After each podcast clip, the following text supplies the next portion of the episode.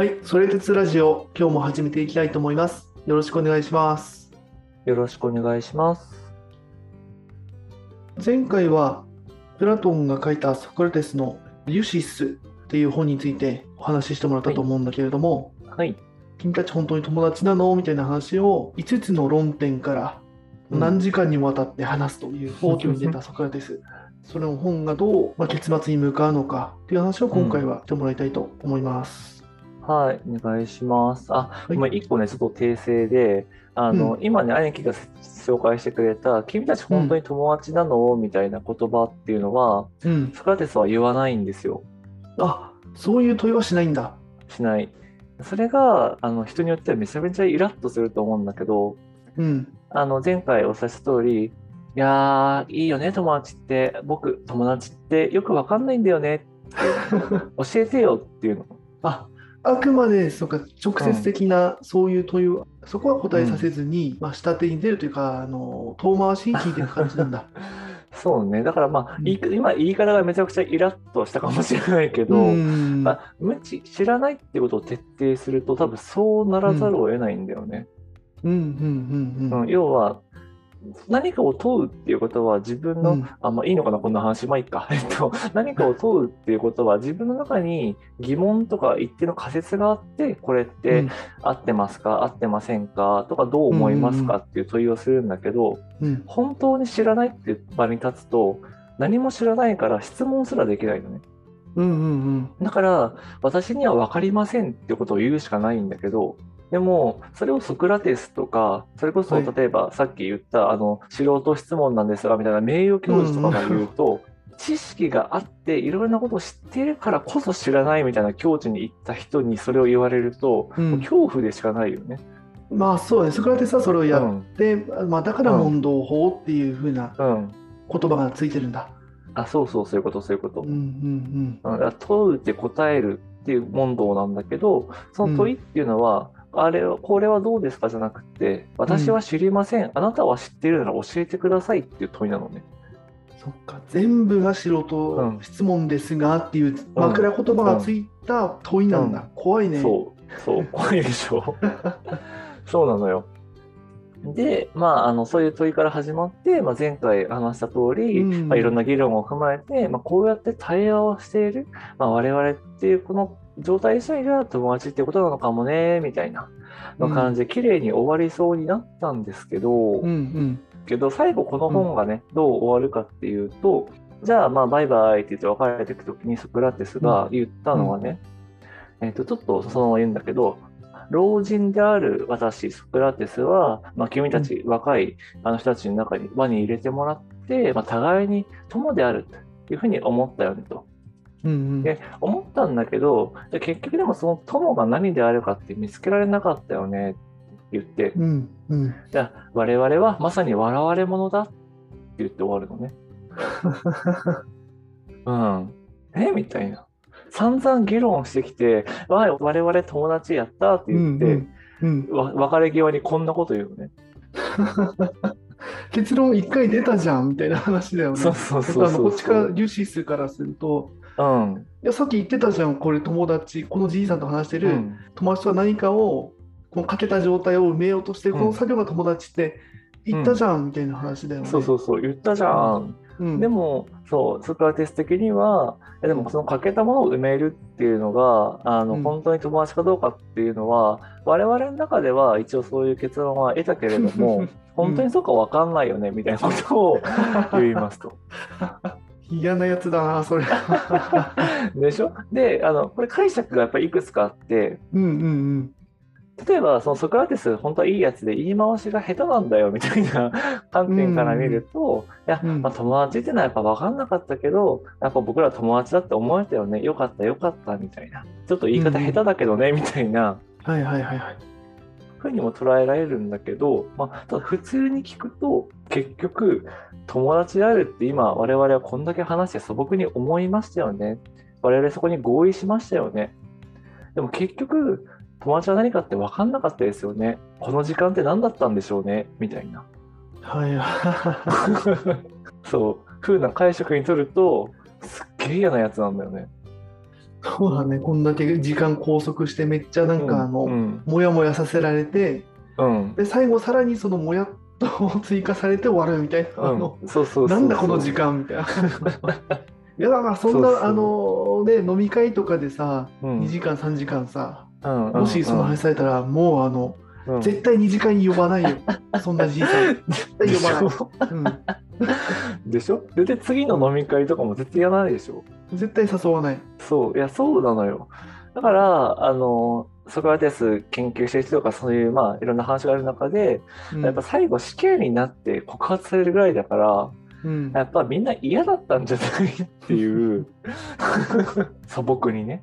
感情的にね、感情的にとか、うん。そうそうそう、やっぱりっていうことを言ってる人もいるのでそこも含めてソクラテスってやっぱ面白いというか、うん。ソクラテスがやったことってすごく、まあある種人間味があったりとか、うん。今の僕らがこうやって話してても友達になりたくないけど、まあ、ちょっとやっぱ面白いよねって思う部分がやっぱあるんだよね。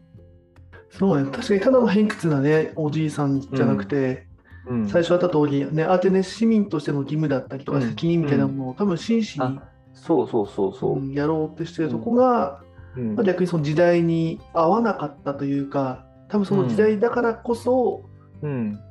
その時のまあリーダーというか当時は民主制の政治家たちかな、とか、うん。そういう人たちの反感を、まあ、買わざるを得なかったみたいなね、そういう寂しさみたいなのもあったのかもしれないね、時代に合わなかったというか、そういう意味で。そうそうそう。なんかそこは本当にその通りだなと思って、なんか一個面白いね、あのエピソードがあって、うん。まさに今言ってくれた通り、ソクラテスはそのアテネ市民っていうか周りの人の幸福っていうのをすごく重視するんだけど、うん。その中でやっぱ当時、パンとサーカスみたいなことって教科書でもあったかもしれないんだけど、要は、あの、ご飯食べるっていうことと、うん。サーカスでは見せ物、うん。当時で言うと闘技場、奴隷を戦わせるみたいな、まあ、そういう見せ物があって、うんそれがあれば、あの、市民幸せ要は楽しいよね。ご飯食べて、そういう催し物、エンタメがあれば、みんな楽しいよね、みたいなことを、こう、なんだろう、アテネの中でやってた時代もあったりするのね。はいはいはい。で、そういう、まあ、物理的なというか、身体的な欲求を満たせば、まあ、みんなハッピーでしょう、みたいな。うんうんことが言われている時代もあって、まあ、実はその中で伝統的に置かれているのが、いわゆるオリンピック。トップアスリートたちが技を競うっていうことではあるんだけど、うん。うんうんまあ、やっぱりそれを見てる人たちは、自分たちはまあその中には参加せずに、まあ、それを見て楽しんでいるみたいなことがまあ行われてますと。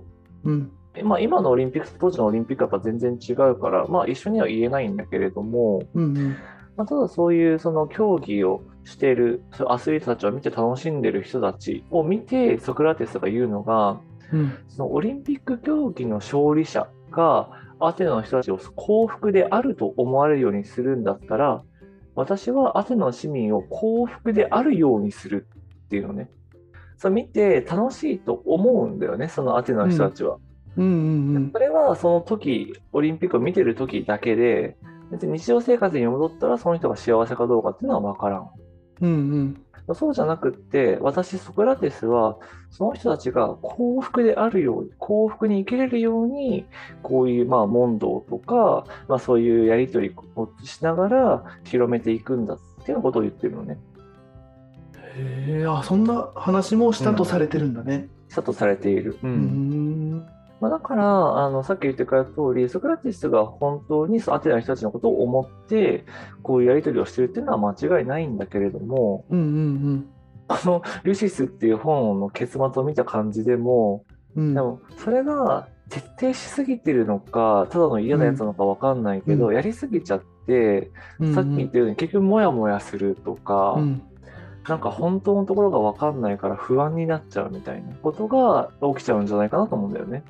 まあそうね。これは難しいかも、確かに仕事とかで置き換えてもね例えば上司がうん。新入社員だったりとか部下をうん。仕事できるようにしてあげたいって思ったとして、うん。うん。本人がそう思ってなければう、ん。ね、どう伝えたところで分からなかったりとかただうん。お小言を言われてるだけみたいな多分そういう感じもあるのかもしれないなってね、うんあの俺たち別にパン食ってコロ コロシアムで、ね、闘技見たりとかあとねオオリンピック見てれば楽しいじゃんっていう人がじゃあ自分たちが本当に幸福に生きたいっていう思うかどうかうんでなかなかそこを分からせるのって多分すごく難しいだけどそうね。うん。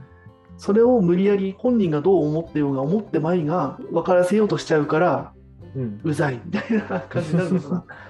そうだね、そうだね。うん。そう。だからもしかしたら、さっきの話は対話みたいな、まあ、ソクラテスが対話をしてたかどうかわからないんだけれども、うん。やっぱ対話ってそういうお互いにそのテーブルにちゃんと同じような気持ちでつくとか、うん。同じようなやっぱり考えを持った人が集まるっていうのは結構前提にあるとは思っていて、うん。そもそもね、相手と仲良くしようと、まあ、それこそ議論のテーブルにつかないみたいな言葉、言い回しもあるぐらいだけど、うんうん、やっぱそのテーブルに座るか座らないかみたいなことはすごく、いいやその一緒に場を共有したいと思うかどうかってめちゃめちゃ重要だと思うのね。うんうんうんそれはうん隼人が思ってる？あ、ぼ僕が思う。うん。うんうん僕がそう思ってるんだけど、なんかさっき言ってくれたみたいに上司と部下がお互いにやっぱり例えば幸せに働いていきたいよねとか、うんうん、仕事の場でもそういうことを大事にしたいよねって思って初めて対話が成立するんだけどうん部下の側がいや別に仕事は流しでいいっす。僕は休日に生きてます。って言われたらやっぱ対話がそもそも成り立たないじゃない、うん。ね上司がいくらね、うん。あの問答法を使っても、うん。うん、あ、そうそうそうそうそう。っていうのが、もうソクラテスに置き換えると、もちろんソクラテスとリュシスたちの話はお互いにそういう友情とかっていうのについて話そうっていう場ではあるんだけど、うんでそれが他の人もそうだったのかとか、本当どのぐらいの熱量でそう思っていたのかとかっていうのはやっぱわからないから、それを第三者が見ると、やっぱちょっとこいつ嫌なやつなんじゃないかとか、そうだね結構リュシス困ってるんじゃないとか、うんうんっていうのはやっぱ感じたりするんじゃないかな。うんうんうんそのミスマッチが起こるとなんか不幸な、うん起こりそうだね。そうそうそうそう。そうなんです。なので、まあ、ちょっとね、今日のそのテーマでいくと、まあ、友達ってこうどこから友達なのみたいな、まあ、話でいくと、まあ、ソクラテスで言うと、えっ、と、我々はこうやって一緒に一生懸命話して友達になったようでよかったよかった。まあ、本当にそうかわかんないけどねっていう、友達いらないのかなみたいなことをしましたっていう話で、まあ、ソクラテスのこととしては終わるんだけど、うんまあ、でもなんか今そうやって議論をしたみたいに、えーとうん。いろんな考え方があるっていうことはあ思っといていいかなと思うんだよね。うん。それこそまあ答えがないことをまあ楽しむじゃないけど、うん。こういうその自分がどう思うかっていうことを何も思ってない状態から、うん。まあ、知らないっていうことを理解して、まあ、自分うん。はじゃあ本当にどう思うのっていうことを考えることはすごくあの貴重というか意味あるよねっていう話だね。そうだね。まあそういうことが、えっ、と、やれる人が集まったら友達にもなるだろうし、うんうん別にそうじゃないお互いに助け合う、求め合う、もしかしたら奪い合うみたいな人を友達っていう人もいるかもしれないし、うんうんうんうん。ああ、はいはい。うん、だからその友達っていう、まあ、なんだったらもうよ幼稚園ぐらいから取り扱っている言葉とか概念であっても意外と深掘ってみたらこんだけいろんなバリエーションがあったりとか当たり前じゃないこう話ができるよっていうような感じかな。はいはい。確かにそうだね。友達ってどこから友達って、うんソクラテスはそう考えてましたっていう話で。うんえっとね、ソクラテスはそういう話をしましたから、ソクラテスがどう考えたかは正直わからないの。うん。なぜなら、無知の知をそう、うん徹底してるから、知らないんだよね、ソクラテスは絶対的に。そうかそうかそうかもねって言って、結局何か分かんないけどねって言って帰ったんだもんね。そうそうそう。そうなんだよ。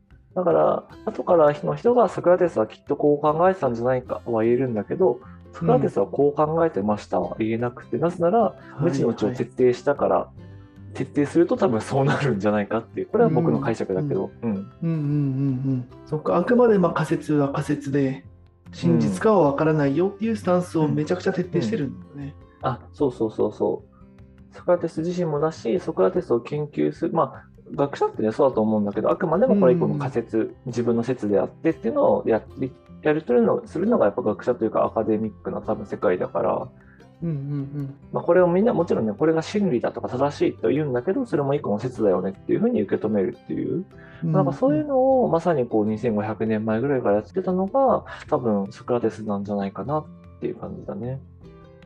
面白かったね。ソクラテスってなんかそう、すごいやっぱね、うん哲学っていうとソクラテスってぐらい有名な人で、なんか死刑になってかわいそうだなって思い思ってたんだけど、はいはい。うん、なんか今日そうだね逆にそのソクラテスから質問されるというか、問答法を受ける立場になって初めて、うん。ちょっとイラッとしたもんね。そうだよね。うん。確かに分からなくはないと。うんあすごくね、あの失礼な話だけどね、その死刑ってね、あれ、うん。簡単な問題じゃないから、あれだけど、まあそうねそうね分からなくはないなっていう。そうそうそう。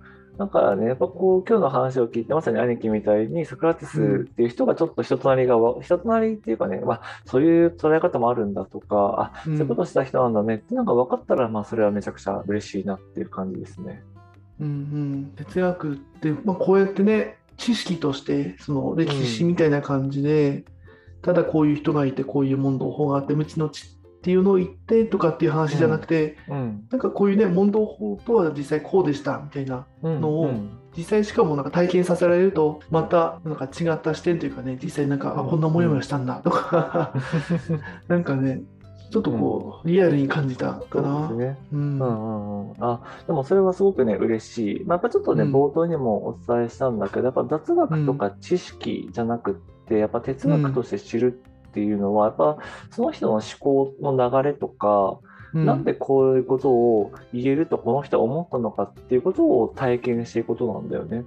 はいはい。やっぱその哲学を雑学というか、その知識として知ることと、その哲学をするっていうことがやっぱ全然違うんってことなんだね。そうそうそう、まあ、あの本当その通りで、まあ、プラトンはイデアっていうのを言いました。っていうのは知識なんだけど、まあちょっとね、次回そういうことも触れられたらいいなと思うけど、うんうんうん。なぜプラトンはそのイデアっていうものを考えつかなきゃいけなかったのかとか、うん。それを考えつくことによってどういう問題を解決しようとしたのかとか、でそれに対してどういう言葉で言ってるのかとかっていうのが見えてくると、うんあなんかあプラトンってあ全然同意できないけどなぜプラトンがそう言ったのか分かるみたいなね。